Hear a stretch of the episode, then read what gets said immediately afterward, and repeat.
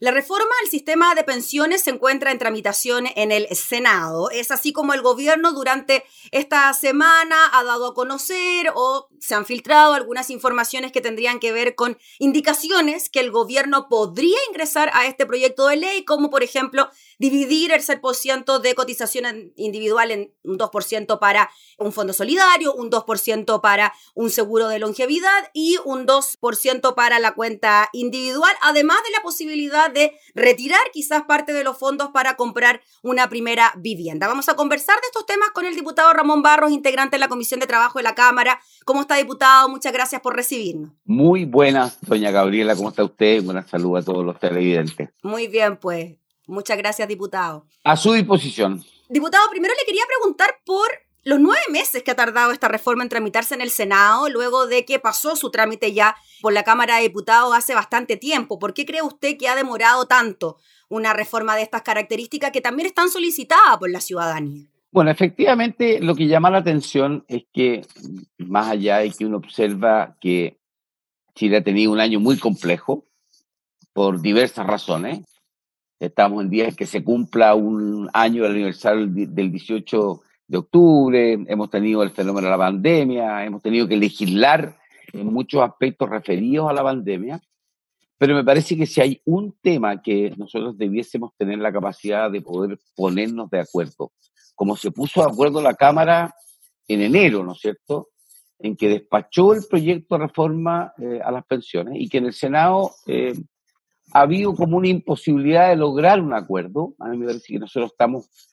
interpelados por la población a poder llegar a un acuerdo y, formular rápidamente una reforma profunda al sistema de pensiones en Chile. Y sería inexplicable que por razones de ideología, por razones eh, de la pandemia o de cualquier otra razón, nosotros no fuéramos capaces de despachar a la brevedad una reforma de pensiones, que la población es uno de los temas más esperados y que la Cámara al menos yo siento que hizo su trabajo, despachó el proyecto y estamos a la espera que en el Senado se pueda concretar un buen acuerdo respecto de despachar algo que, tenemos ya décadas esperando, una reforma profunda y yo creo que tiene que haber eh, desprendimiento, tiene que haber humildad, tiene que haber eh, despojarse a muchas veces de dogmas y de entrar definitivamente a reformular nuestro sistema de pensiones en razón de todo lo que hemos oído, escuchado,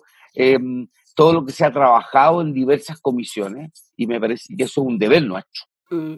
Diputado, y esta posibilidad, bueno, ya tenemos claro de que el 6% de cotización adicional está ok, en eso ya hay un consenso más o menos generalizado. Ahora la posibilidad que se plantea, ¿no? De que se divida en tres, un 2% para un fondo solidario, un 2% para la cotización individual y un 2% para el seguro de longevidad, que de alguna manera haría reducir las tablas de mortalidad que, según algunos expertos, hace que las pensiones también sean más bajas porque se calcula una edad de más de 100 años, ¿no? Bueno, así es. Nosotros de la Cámara, recordemos, despachamos un 3-3.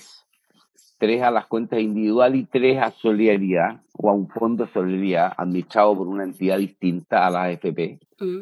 Eh, lo que se está planteando hoy día y que no deja y que de alguna manera quedó expresado en las discusiones que tuvimos en la Cámara de Diputados eh, hoy día se plantea un 2-2-2. Recordemos que desde la Cámara ya salió un, un 0-2 de seguros para poder cubrir a los adultos mayores no autovalentes.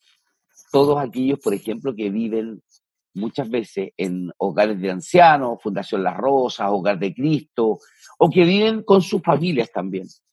Yo creo que me parece muy importante este 1,8 adicional para completar un 2%, que básicamente lo que se pretende es evitar, ¿no es cierto?, como usted muy bien lo decía, que las tablas de mortalidad se calculen y al final se diluya la plata de los ahorrantes y por ende las pensiones sean más bajas. Se estima que al establecer un seguro de longevidad, vale decir, toda aquella persona que tenga, por ejemplo, esto no es una cifra exacta, eh, va a tener que ser vista en el proyecto, pero todo aquel que tiene sobre 85 años se cubra su pensión con un seguro longevidad, de tal suerte que si uno recalcula las tablas hasta los 85 años y no hasta los 90, 95 años como es hoy día, las pensiones deberían subir ipso facto entre un 20 y un 25%.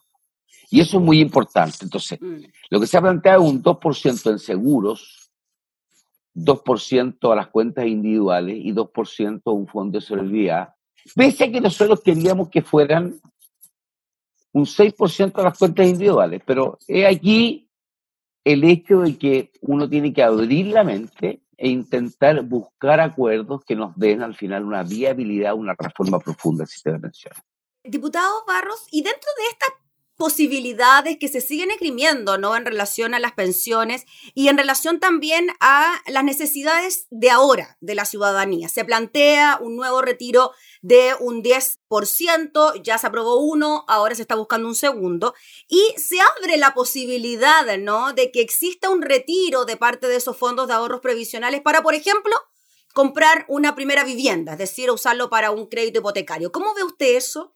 Bueno, uno en la experiencia que tuvimos en el retiro del primer 10%, uno observa como una, eh, una parte de esos retiros fueron a pagar deuda, por ejemplo, o fueron probablemente a establecer un pie para comprarse una, una casa, em, que uno podría hoy día identificarlo como algo que no es negativo, así como hubo gente que compró plasmas y todas esas cosas que exactamente no es para eso. Eh, la experiencia indica que hoy día estamos frente a un proyecto de un nuevo retiro de 10%.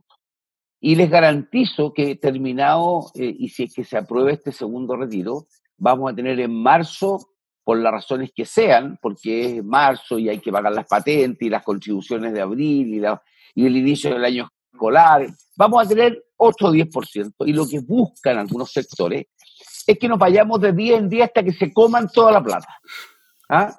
Y ahí, ¿qué es lo que va a pasar? Chile va a estar enfrentado a que en los próximos años va a, tener que empezar a pagarle pensiones a todos sus ciudadanos desde las arcas fiscales. Y eso es, obviamente, un retroceso porque determina comprometer gasto en los próximos 100 años para Chile y eso implica, obviamente, que ese gasto podría estar en la educación, en mayor gratuidad, en mejores viviendas sociales, en carreteras, hospitales, escuelas, etc.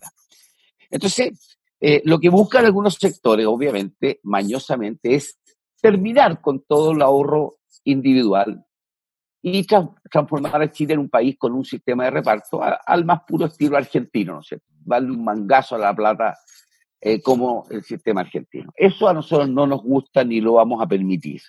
Lo que sí, me parece que todos tenemos que estar comprometidos en abrir la mente y dentro de la discusión de la reforma de pensiones, nada que ver con algunos titulares de prensa que he visto en estos días que dicen que con motivo del retiro del segundo retiro, no, esto no tiene nada que ver con el segundo retiro.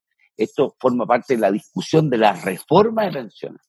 ¿Por qué no de manera restrictiva permitir que la gente más joven, por ejemplo, que están en una edad intermedia, que ya tienen suficiente ahorro y todavía tienen mucho tiempo antes de su jubilación, con motivo de la compra de su primera casa, puedan hacerse un autopréstamo. Para decir, sacan una parte de sus fondos y los van devolviendo, así como le pagarían a un banco un crédito hipotecario. Claro, quizás las condiciones son mejores, pueden ir eh, sacándolas de la misma cotización, miles de fórmulas, ¿no? Bueno, uno puede buscar mil fórmulas mm. para ver cómo se estructura el autopréstamo, cómo se devuelve.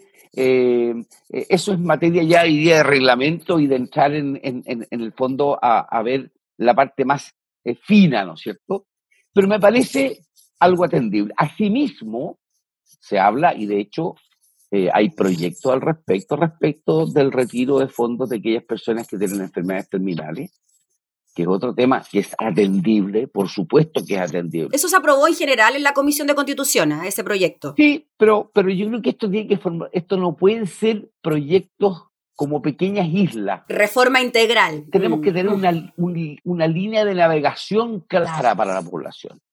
Y así también nosotros y otras personas hemos planteado ¿Por qué una persona que ya ha cumplido su edad de jubilación, hoy día hay personas que pueden sacar una parte de los recursos ahorrados durante toda la vida, el momento de jubilarse, no antes. Hay gente que puede sacar una determinada cantidad de libre disposición en función de la cantidad que han cotizado. ¿Por qué no hacer de eso algo más universal? Vale decir, a los 65 años en el caso de las mujeres, a los, perdón, de, de los hombres, a los 60 en el caso de las mujeres, mm. que puedan sacar, por ejemplo, uno, dos millones de pesos del fondo acumulado durante toda su vida. De libre disposición.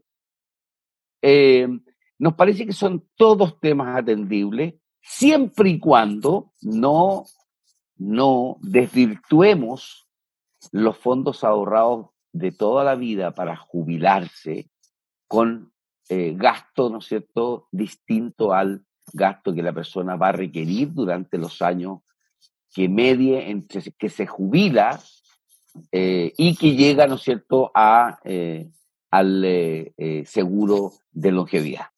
Y yo creo que estamos conversando. Ahora, estos son todos insumos. Vamos a ver, porque esto hay que cuantificarlo, esto hay que aplicar, ¿no es cierto?, la realidad de los distintos cotizantes, hay que aplicar, yo creo que esto es un tema, pero son todos insumos que están sobre la mesa y que nos parecen atendibles, interesantes de analizar. Y lo único importante es que, que avancemos rápido y que podamos lograr un tremendo acuerdo que solamente va a petisquear al Parlamento chileno.